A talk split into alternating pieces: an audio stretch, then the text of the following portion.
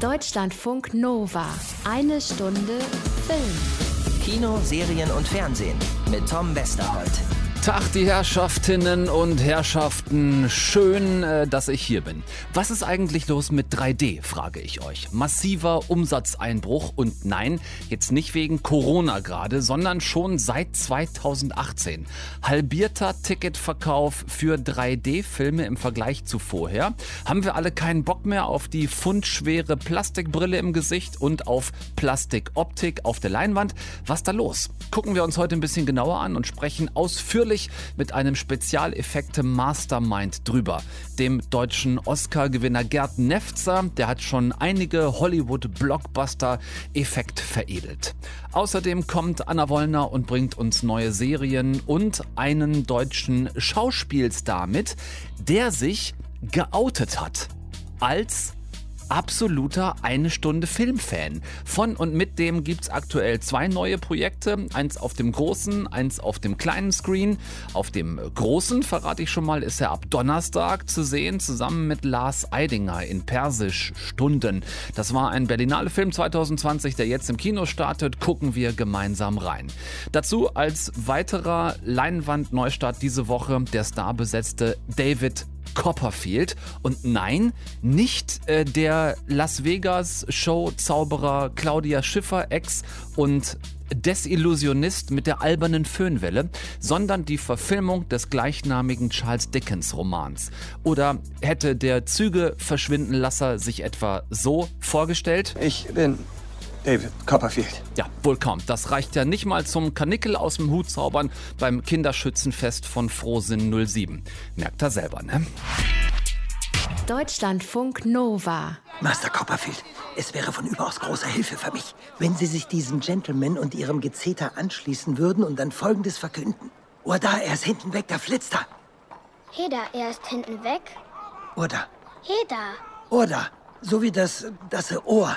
Ohr da. Ohr da, er ist hinten weg. Mhm. Da flitzt er. Flitzt da. Flitzt da. Ohr da, er ist hinten weg. Da, Da was? da flitzt da. Da flitzt er, ja? Na los, ich komme! Niedlicher Fratz, der kleine David Copperfield, auch wenn sich sein Leben gar nicht nur zum Lachen anfühlt, so wie der berühmte Autor Charles Dickens es sich für ihn überlegt hat. Halbweise ist er der David Copperfield und das auch noch im England des 19. Jahrhunderts. Der Vater noch vor Davids Geburt verstorben, wächst die ersten Jahre seines Lebens allein mit seiner Mutter und deren Haushälterin auf. Dann heiratet die Mutter aber neu leider einen absoluten Tyrann und David pendelt ab dort zwischen Waisenheim und diversen einigermaßen verrückten Verwandten, äh, zwischen denen er so ein bisschen hin und her geschoben wird. Äh, so landet er auch beim völlig durchgeknallten Schuldner Steerford, äh, dem er schon im Alter von sechs Jahren bei der Flucht vor Gläubigern helfen muss. Das ist das, was ihr gerade gehört habt. Er muss in einer Flaschenfabrik schuften wie ein Kindersklave und landet als junger Mann dann bei seiner völlig bekloppten Tante Betsy Trotwood, gespielt von Tilda Swinton. David selbst wird ab diesem Alter dann gespielt von Dev Patel. Mein Bruder, David Copperfield, dies ist sein Sohn. Er ist weggelaufen. Was machen wir jetzt mit Sie, Sie ihm? könnten mir zum Ich an Beispiel... Ihrer Stelle würde ihn waschen. Janet, Ja? lass ein Bad ein. Ach, da bist du ja. Ja, Ma'am. Mr. Dick trifft den Nagel immer auf den Kopf. Ich habe wirklich schon seit einer Ewigkeit Oh! nicht mehr gegessen. Ja, Tante Betsy lebt zusammen mit Mr. Dick. Jetzt reißt euch ein bisschen zusammen. Der heißt halt so. Und der ist auch völlig drüber oder auf irgendeiner 19. Jahrhundert Droge hängen geblieben. Keine Ahnung. Das wiederum spielt Hugh Laurie. Sehr selbstironisch witzig. Verstehst du, ne? Hugh Laurie, Dr. House, drogenabhängiger Diagnostiker. So, schon witzig. Über die beiden lernt David Copperfield dann auch eine der Frauen seines Lebens kennen, Dora. Die hat, ach komm, ist egal, einen sprechenden Hund. Sie haben uns gerade angestarrt. Stimmt irgendetwas nicht mit mir? Nein, Gott bewahre. Nein, ich... Ich bitte um Verzeihung, falls ich unhöflich war. Oh. Er bittet um Verzeihung, Jip. Sollen wir ihm vergeben? Er sagt, wir sollen. Vielen Dank, Jip. Das ist nicht der Rede wert, Sir. Er spricht wirklich gut. Ehrlich gesagt war ich das. Ich tue gern so, als könnte er sprechen. Manche halten das für idiotisch. Oh nein, ich mach, das mache ich selbst auch immer zu. Äh, nicht wahr, Mr. Apfelbaum? Oh. Ja. Ja. Ähm, ich bin David Copperfield. Ja, äh, bitte, was? Nein, das ist äh, Absicht. Reine Absicht. Ich will, dass ihr verwirrt seid. Ihr sollt verdammt nochmal genauso verwirrt sein wie ich.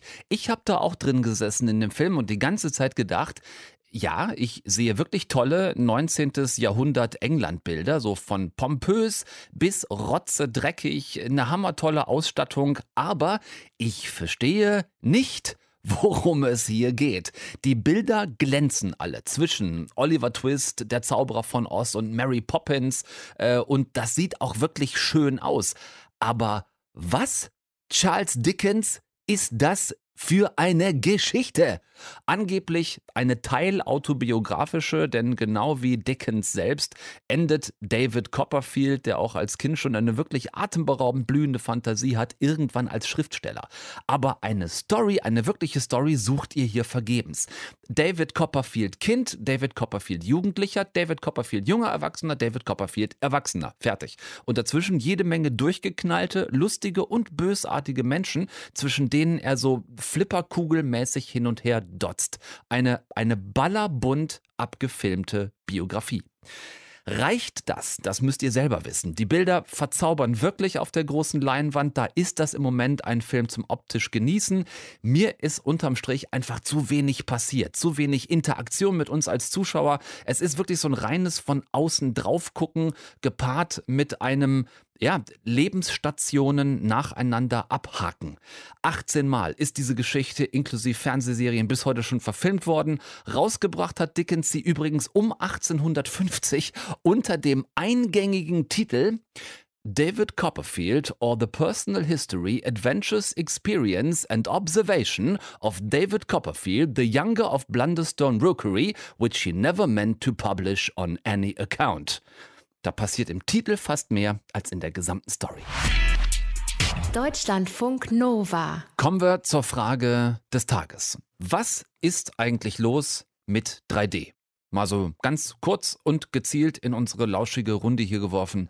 Und jetzt wirklich eben nicht nur, weil jetzt in Corona sowieso kaum teure große Produktionen starten, eben weil die Verleiher Angst haben, die immensen Kosten für Blockbuster nicht wieder reinspielen zu können, sondern mal so ganz allgemein. Wir haben da mal ein bisschen zurückgeguckt, ne? so nach Avatar 2009.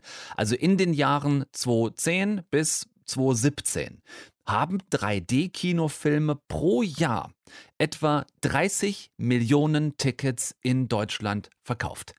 30 Millionen im Schnitt.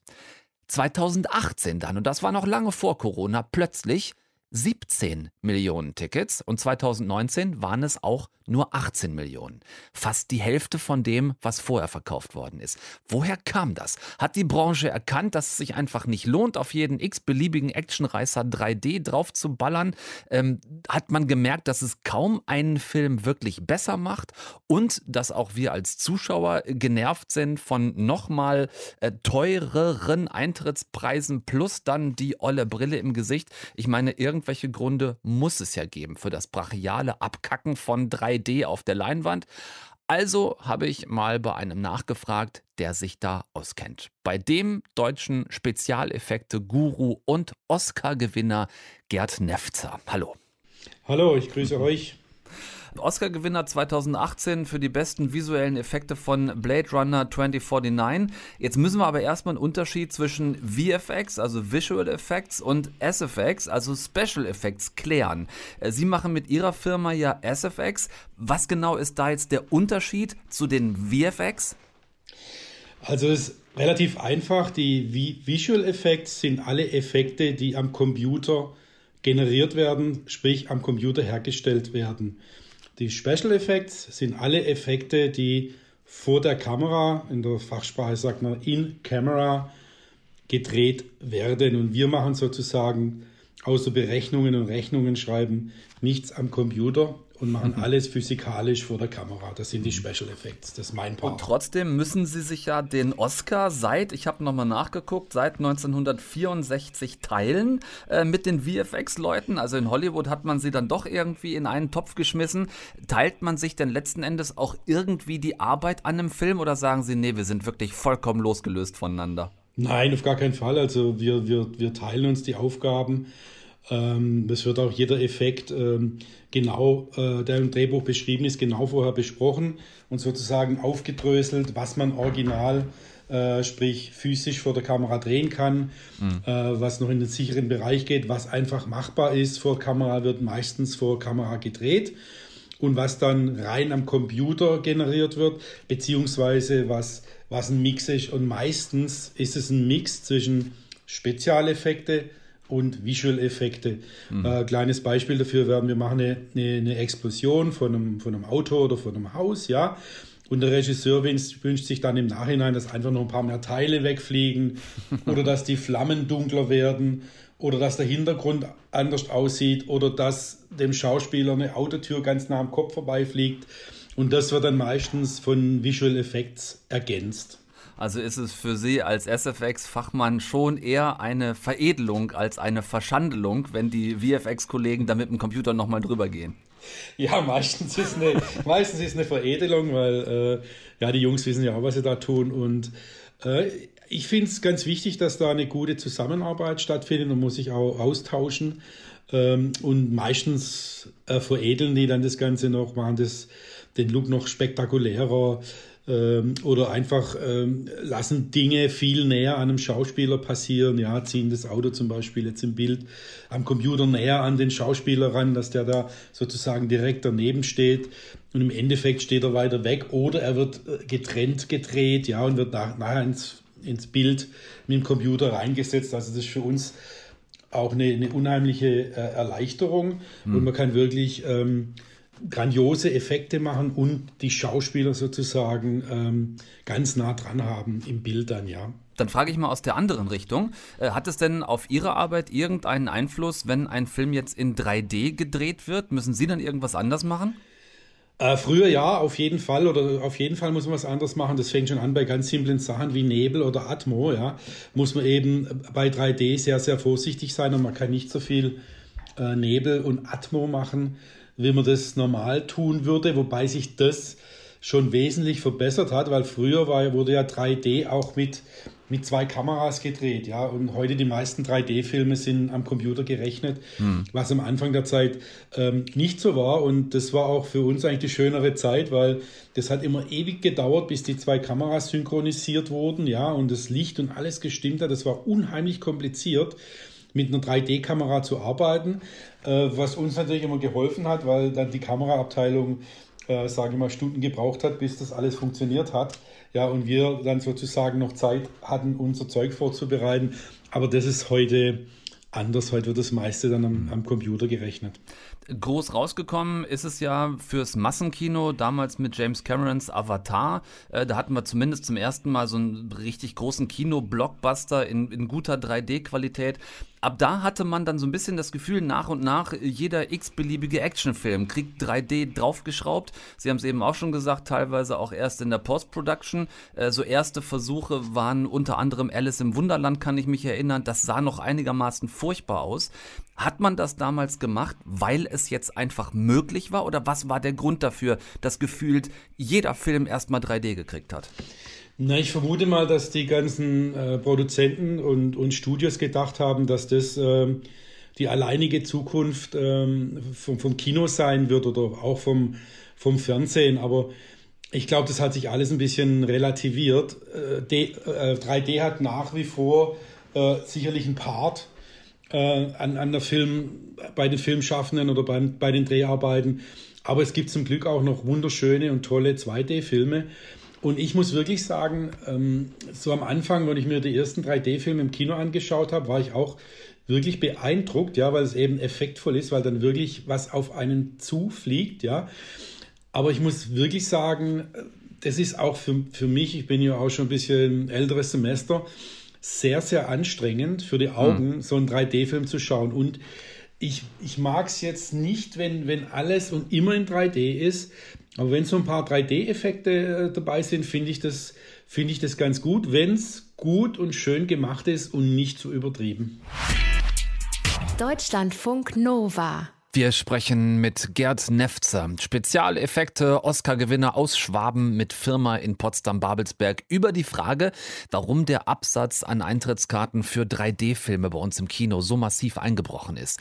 Nicht wegen Corona aktuell, sondern ganz plötzlich von 2017 auf 2018 hat sich der Umsatz quasi halbiert und auch 2019 hat sich das nicht erholt. Gerade eben waren wir beim Punkt, wann ist 3D überhaupt sinnvoll für einen Film?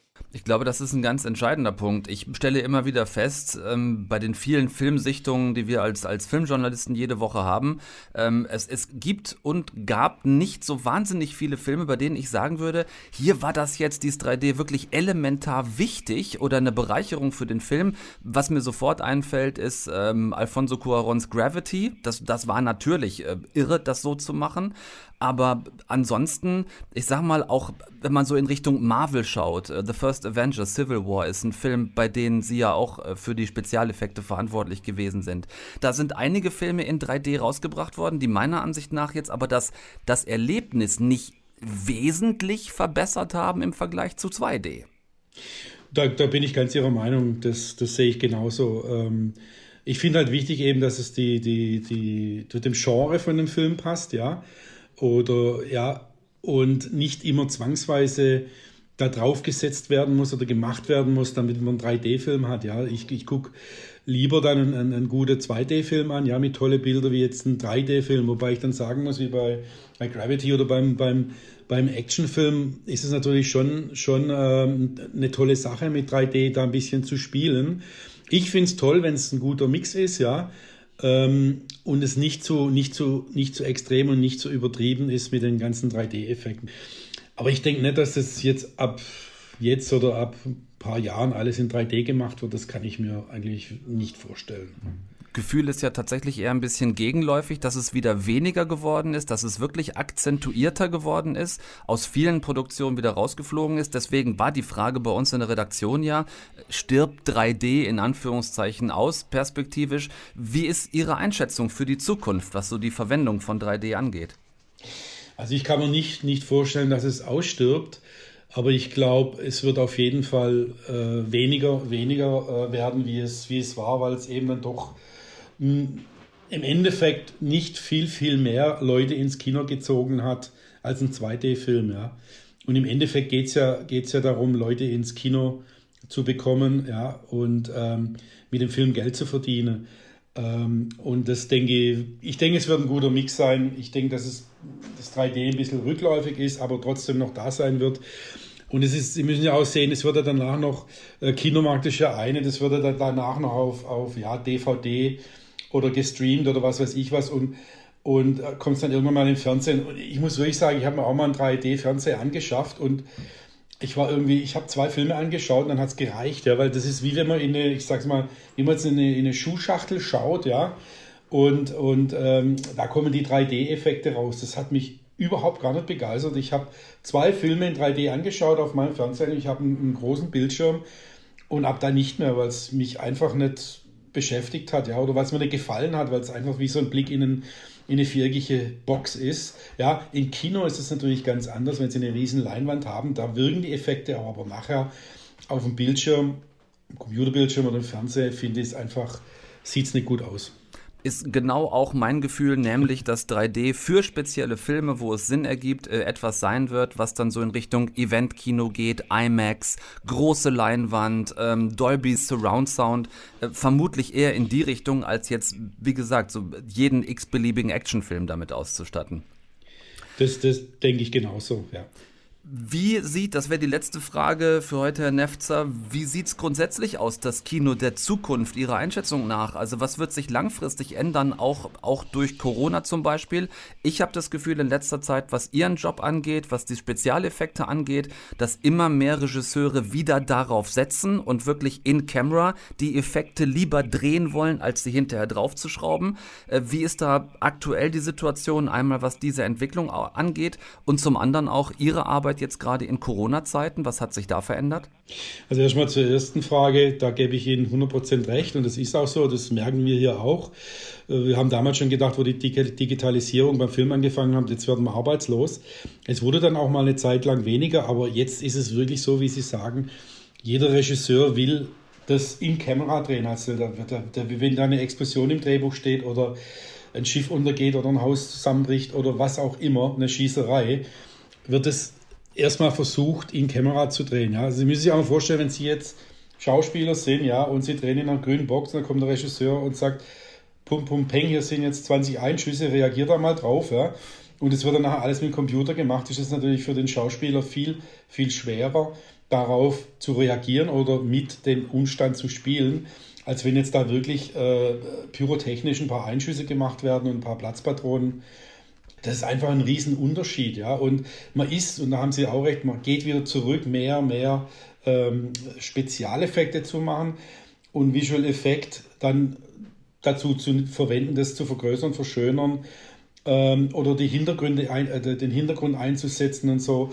Ähm, man geht da wirklich weg, auch wenn ja, Schiffbewegungen oder was auch immer, ja, die ganz normalen Elemente wie, wie Regen, Schnee, Wind, das muss man einfach physikalisch machen und es wird auch so weit gemacht und nachher eben vergrößert durch, durch, durch Visual Effect. Und Hat ja auch äh, Christopher Nolan in Tenet gerade wieder gezeigt, dass es ja. ähm, auch einfach besser aussieht. Ja, ich muss sagen, das haben wir auch bei, bei Blade Runner war das so. Das war wirklich eine gesunde Mischung und selbst der Visual Effect Supervisor hat immer gesagt, was, Gerd, was du machen kannst hier an Effekte, bitte, bitte machen. Ja, dann hat er wenigstens was, wo er dann äh, computermäßig drauf aufbauen kann. Ja, das, das sieht viel, viel besser aus, das funktioniert besser. Und ja klar, man kann mittlerweile am, am Computer eine, eine, Explosion darstellen oder Einschüsse, aber es ist trotzdem noch was anderes, wenn es wirklich tatsächlich vor Ort passiert, ja. Ähm, und es das realistisch passiert. Das ist einfach eine andere Sache, wie das jetzt am Computer herzustellen. Mhm. Und es sieht auch besser aus, ja. Absolut. Gerd Nefzer ist der deutsche Special Effects Fachmann für die ganz großen Filme Inglorious Bastards, Stirb langsam, Grand Budapest Hotel, Tribute von Panem, Bridge of Spies, First Avenger, die Liste ist lang, Oscar-Gewinner für Blade Runner 2049. Vielen herzlichen Dank, dass Sie sich die Zeit für uns genommen haben. Bitteschön. Deutschlandfunk Nova so, die Damen und die Herren, ne? Da trifft oder meinetwegen zoomt Anna Wollner mal ebenso mit Jonas Ney, um eigentlich über Deutschland 89 zu reden, was jetzt startet. Und dann kommt der hier mit ums Eck. Du machst auch du machst äh, Deutschlandfunk Nova auch, oder? Genau, das mache ich auch. Geil. Ja, ja sehr ähm, gut. Da ich immer mal sein. Ich höre immer den Podcast immer im Auto, wenn ich aus der Eifel immer sechs Stunden lang.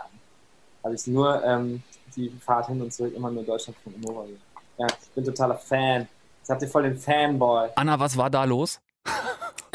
Ich weiß auch nicht. Ich war etwas überrascht und aus der Fassung äh, geraten und hab's aber einfach mal so hingenommen und mich für uns beide, also für dich und mich sehr, sehr gefreut.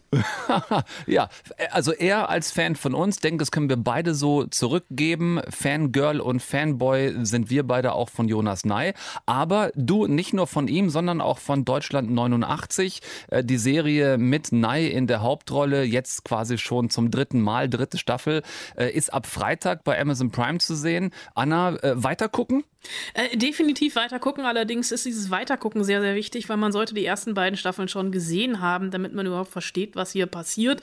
Denn Jörg und Anna Winger, die erzählen hier fiktiv. Ähm, rechnerisch ist das einfach möglich, weil nach äh, 83 und 86 kommt die 89. Wie der Mauerfall wirklich war, also in Anführungsstrichen, wie der Mauerfall wirklich war und was Doppelagent Martin Rauch mit all dem zu tun hat, der eben von Jonas Ney gespielt wird. Das ist eine Serie, die nicht nur den Mauerfall neu erfindet, sondern auch sich selbst ihre Figuren und das Setting, also die Frage der Positionierung der Figuren, ähm, die ich tatsächlich sehr, sehr spannend fand in dieser Sta Staffel, nämlich ähm, eine Frage, die wir uns auch eigentlich heute stellen können im Jahr 2020, ähm, nämlich wie verhalte ich mich in einer, in einer Systemkrise? Also bei uns ist die Systemkrise so ein bisschen Corona. Damals war es natürlich einfach, dass es die DDR nicht mehr gab, also andere Geheimdienste, die irgendwie Interesse hatten an den ganzen Agenten. Geht man in den Westen, bleibt man im Osten, baut man was Neues auf, muss man vielleicht sogar aufgrund seiner Vergangenheit in den Knast. Viele, die vor den Trümmern der eigenen Vergangenheit standen, des eigenen Lebens und dann auch noch kommt äh, Anfang der 90er beziehungsweise Ende 89 dann die zweite Generation der RAF dazu, mit der Martin Rauch in Kontakt kommt. Das ist natürlich überhöht fiktionalisiert und zugespitzt, aber ich habe die ersten vier Folgen gesehen und die vierte Folge endet mit einem Wahnsinns-Cliffhanger, sodass ich es quasi nicht aushalten kann, um direkt am Freitag, ähm, du weißt, ich ich habe ein kleines Kind zu Hause, Ja. in den Stillpausen ähm, mit der dritten Staffel, also mit Folge 5 weiterzumachen. Ich war kurz davor, Jörg Winger zu erpressen, damit er doch noch was rausrückt. Ich habe dann aber davon Abstand genommen und gedacht, bringt ja auch nichts, wenn ich im Knast lande. Wir merken uns erstmal Deutschland 89 weitergucken. Nach 83 und 86 ersten beiden Staffeln fand ich ja auch großartig. Aber lass uns noch rüberschwenken zu was anderem, denn du hast äh, dir nicht nur Deutschland 89 angeguckt, sondern was Neues von Sir Ridley Scott. Raised by Wolves heißt diese neue Serie, ist eine HBO Max Serie, die bei uns dann bei TNT, also daher dann bei Sky zu sehen ist. Äh, da gab es die ersten zwei Folgen schon und äh, ja, Ridley Scott ist der große Name dahinter. Alien, äh, Blade Runner, auch das neue Ding jetzt wieder, Raised by Wolves, ist Science Fiction. Was für einen vermutlich düsteren Blick entwirft er dieses Mal? Äh, der geht ja ähm, vollkommen berechtigten Frage nach, ob Roboter gute Eltern sind, beziehungsweise Androiden eventuell die besseren Menschen. Das hat er ja in Blade Runner und Alien Covenant schon so ein bisschen ausdiskutiert für Ja. sich selbst und dreht er hier jetzt weiter, beziehungsweise lässt es weiterdrehen. Der hat die ersten zwei Folgen selbst inszeniert als Regisseur. Ähm, da erkennt man auch tatsächlich seine Handschrift, äh, vor allem an diesen opulent visuellen Bildern. Mhm. Bei den restlichen äh, acht der zehn Folgen fungiert er als äh, Produzent. Also ich Mhm. habe tatsächlich erst die ersten beiden gesehen und die sahen schon mal sehr, sehr geil aus. Es ist die nahe Zukunft. Die Erde ist unbewohnbar, nicht etwa nach einer Pandemie, sondern nach einem Religionskrieg und ein neuer Planet, nämlich Kepler 22b, ein Planet, den es tatsächlich gibt, soll besiedelt werden als Neustart der Menschheit. Und es ist ein bisschen wie die Rückkehr von Adam und Eva ins Paradies. Allerdings ist der Garten Eden nicht grün, sondern staubig, grau, steinig, eine Wüstenlandschaft, karg und absolut unwirtschaftlich. So, da verzichte ich jetzt freiwillig auf die Rolle des Adam. Äh, wer, wer siedelt stattdessen mit welcher Eva dort? Ja, äh, Adam und Eva sind tatsächlich dieses Androidenpaar. Also daher dann auch diese Grundvoraussetzung können äh, Androiden Eltern sein oder Mhm. sind die besseren Menschen, denn die werden genannt Mutter und Vater, haben so silberige, glänzende Ganzkörpergondome an und haben in ihrer Flugkapsel auf dem Weg zu diesem Planeten menschliche Embryonen dabei, eigentlich zwölf, aber sechs gehen unterwegs kaputt und die anderen sechs, die werden in der ersten Folge geboren, über einen Kabel mit der Mutter verbunden, die liegen in so Geleeartiger Masse und Reifen. Ich kann aus eigener Erfahrung sagen, eine Geburt sieht eigentlich anders aus, Mhm. denn die werden im Moment der Geburt einfach entnommen und es sind alle Ethnien Das dabei. klingt so ein bisschen wie in Mother. ja, also tatsächlich äh, musste ich auch daran so ein bisschen, bisschen, bisschen denken. Hm. Ähm, und äh, hier, also das letzte dieser sechs Embryonen atmet bei der Geburt nicht. Und eigentlich, laut Protokoll, Embryonen, die nicht eigenständig leben können, sollen an die anderen verfüttert werden. Klingt erstmal einigermaßen Ridley Scott. Äh, Krude, äh, du weißt, ich hatte mit Alien Covenant arge Probleme seinerzeit. Hier die Kernfrage: Androiden als Mutter und Vater, funktioniert das? Also jetzt nicht technisch, sondern überhaupt von der ganzen Geschichte her? Also ich musste, so als ich die beiden das erste Mal gesehen habe, so ein bisschen an Barbie und Ken denken, also zumindest von ihrer Emotionslosigkeit her.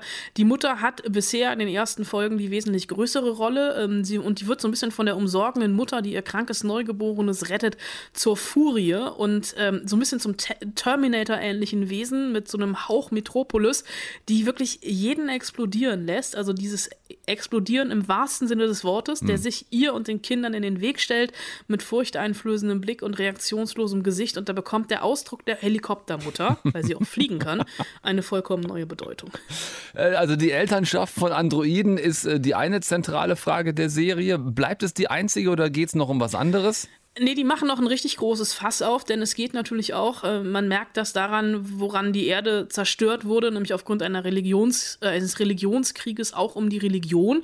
Also dieser Neustart auf Kepler 22b soll dann nämlich auch ohne Religion stattfinden, einfach den Gesetzen der Logik und der Vernunft folgend, beziehungsweise den Algorithmen und Gesetzmäßigkeiten, die von der KI programmiert sind. Und das wiederum wirft Campion in einen sehr, sehr großen Gewissenskonflikt.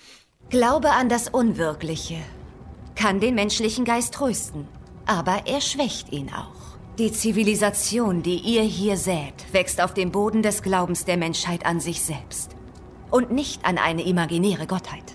Und wenn sie nicht imaginär ist? Sie haben doch den Krieg gewonnen. Was ist, wenn das Beten Spiria hilft? Nein, Campion. Nur die Wissenschaft kann das. Ja, Campion ist es ähm, strikt verboten von Hause aus, sich in die Religion zu flüchten, aber im Verbotenen liegt für Kinder natürlich der Reiz und daraus entwickelt sich dann diese große philosophische Frage der Serie, sollten Kinder von ihren Eltern erzogen werden im Sinne des Glaubens oder der Wissenschaft? Es ist, das muss ich sagen, Luft nach oben, aber es ist vielversprechende Luft nach oben. Dann geben wir Raised by Wolves noch ein bisschen mehr Chancen als nur diese ersten beiden Folgen. Die hat sich Anna Wollner schon angeguckt, läuft jetzt auf TNT TNT-Serie, das heißt, ist bei uns über Sky abrufbar. Danke, Anna. Sehr, sehr gerne. Deutschlandfunk Nova. Nach dem Krieg will ich nach Teheran. Ich möchte dort ein deutsches Restaurant eröffnen. Im Iran isst man kein Schwein. Ich brauche kein Schweinefleisch. Ich, ich kann alles zubereiten. Hammel, Kalb, Fisch. Mit zwölf Jahren habe ich als Küchenjunge angefangen. Zehn Jahre später war ich Chefkoch. Chefkoch in einem Restaurant, das jeden Abend 150 Gäste bewirtete. Farsi ist eine schwere Sprache, hm. Herr Hauptstammführer. Die letzten beiden Worte machen diesen Dialog so unerträglich. Herr Hauptsturmführer. Es ist 1942, wir befinden uns im von Nazis besetzten Frankreich in einem KZ. Der belgisch-jüdische Häftling Gilles lebt nur deshalb noch, weil niemand weiß, dass er Jude ist. Er hat sich bei seiner Verhaftung als Perser ausgegeben. Das hat ihm bisher das Leben gerettet, weil Klaus Koch, einer der Lagerkommandanten, genau das sucht. Jemanden, der ihm Persisch beibringt. Vier Wörter am Tag, das sind 24 Wörter in der Woche, 96 Wörter pro Monat und 1152 Wörter im Jahr. Der Krieg dauert mindestens noch zwei Jahre. Das heißt, bis Kriegsende habe ich einen Wortschatz von über 2000 Wörtern. Und noch etwas. Wie du bereits bemerkt hast, bin ich ein gutmütiger Mensch. Aber ich lasse mich nicht zum Narren halten. Solltest du nicht der sein, für den du dich ausgibst, dann finde ich das heraus und töte dich. Das ist der Deal, den Gilles bekommt, der sich als Resa ausgegeben hat. 2000 Wörter Persisch will Koch lernen für sein Restaurant, das er in Teheran eröffnen will, nach dem Krieg. Das Problem ist, Resa, also Gilles, spricht kein einziges Wort Farsi, will aber irgendwie überleben. Was er macht, klingt wie ein schrittweises Hinabsteigen in die Hölle. Gilles erfindet Worte, Sätze, eine ganze Sprache. Lass uns die Liste durchgehen. Ich muss wissen, wie die Orte ausgesprochen werden. Osten. Farbe. Farbe. Nein. Ma. Tod. Ax. Ax. Ax. Klein. Rich. Groß. Tus. Gut. Soweit erstmal. Da habe ich ganz schön was zu lernen. Du kannst gehen. Jedes Wort, das Gilles diesem Lagerkommandanten beibringt, ist frei erfunden, ausgedacht. Und um das überhaupt irgendwie zu überleben und dabei nicht aufzufliegen, leitet er jedes erfundene Wort von etwas ab, an das er sich hinterher zu erinnern versucht. Jedes Wort eine neue Gefahr, jeder Satz mit der Angst verknüpft aufzufliegen und im gesamten Lager ist er dabei umgeben von judenhassenden SS-Leuten. Bist du ihn da? Hm? Koch hat befohlen, ihn jeden Tag nach der Arbeit zu ihm zu bringen. Wieso das denn? Er glaubt, er sei Perser. Und? Koch eine Schwäche für Perser? Nee. Koch hat für niemanden eine Schwäche. Und der da ist kein Perser. Persischstunden heißt dieser Film, den wir im Februar auf der Berlinale gesehen haben. Hochkarätigst besetzt mit Schauspielern auf allen Seiten der Geschichte, die einen wirklich tief beeindrucken. Allen voran natürlich diese beiden Hauptprotagonisten ja, des fast schon Kammerspiels, das ihr hier ab Donnerstag auf der Leinwand sehen könnt. Nahuel Perez Biscayar als Gilles und Lars Eidinger als SS-Mann Koch, der unbedingt Persisch lernen will. Irre beeindruckend inszeniert von Vadim Perlmann, den kannte ich vorher gar nicht weiter, ähm, der genau auf dieses bizarre, äh, perverse Katz- und Maus-Spiel zwischen Gilles und Koch alles Gewicht dieses Films gelegt hat. Sowas kann ins Auge gehen, aber nicht mit Biscayar und Eidinger in den Hauptrollen. Der verzweifelte Gilles auf der einen Seite, den drohenden Tod permanent vor Augen, zum einen, durch die ständigen Ermordungen unzähliger jüdischer Mitgefangener in diesem KZ, die Gilles alle mitbekommt, und zum anderen durch die eigene ständige Bedrohung, mit seinem Perserschwindel aufzufliegen und dann sofort äh, von dem fast schon, schon bipolar wirkenden Klaus Koch ermordet zu werden. Also wirklich ein Drahtseilakt, der in seiner Intensität mich sehr an die tickenden Sekunden von Christopher Nolans Dunkirk erinnert, was so diese, diese permanente, teilweise unerträgliche Spannung angeht, die in der Luft liegt. Und ähm, ja, auf der anderen Seite Gilles gegenüber eben halt dieser, dieser Klaus Koch eine Rolle, die vielleicht niemand in Deutschland mit so viel Mut zur Selbstauflösung spielen kann wie Lars Eidinger, der keine Angst hat, diesem SS-Mann eine beängstigend glaubwürdige Vielschichtigkeit zu geben. Koch, der ironischerweise selbst Koch ist und irgendwie in der SS gelandet, weil ihm diese Macht über Menschen aber schon auch gefällt, äh, dem der Holocaust scheißegal ist, äh, diese ganzen Menschenleben ist dem alles egal. Er träumt mitten in diesem menschenvernichtenden KZ von einem blühenden Restaurant in Teheran und der Gefangene Perez, also Gilles, ist für ihn nichts weiter als so eine Art goldener Schlüssel zur, äh, zur Küchentür.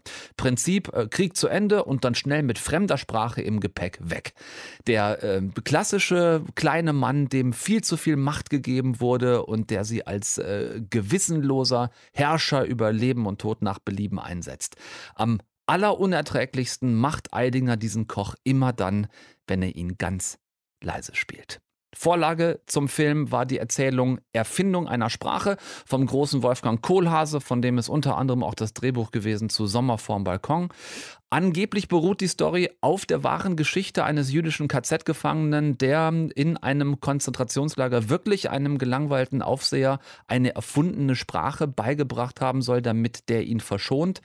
Persischstunden nochmal heißt der Film, neben Eidinger und Biskaya weiter großartig besetzt mit Jonas Ney, hatte ich anfangs angekündigt, dass wir den in dieser Folge auch noch in einem Film auf der Leinwand erleben werden. Äh, Jonas Ney, Leonie Benesch, David Schütter, andere tolle Schauspieler. Geht ab Donnerstag bitte rein. Noch viel beeindruckenderes Schauspiel. Und dann noch zu so einem wichtigen Thema wird es dieses Jahr wohl nicht mehr geben. So. Schlusswort für heute. Schweres äh, Ende, aber ein wirklich fantastischer, ganz toller Film, den ich euch sehr ans Herz lege, trotz des schweren Themas. Nächsten Dienstag hören wir uns gerne wieder. Nächste Folge eine Stunde Film bei Deutschlandfunk Nova. Tom Westerholt ist für heute raus. Ich wünsche euch eine gute Zeit, eine gute Woche. Äh, bleibt gesund, das ist das Wichtigste. Guckt nichts, was ich nicht auch gucken würde, das ist das Zweitwichtigste. Und ähm, ja, lasst es euch bis nächsten Dienstag möglichst gut gehen. Bis dann und tschüss. Deutschlandfunk Nova. Eine Stunde Film. Jeden Dienstag um 20 Uhr. Mehr auf deutschlandfunknova.de.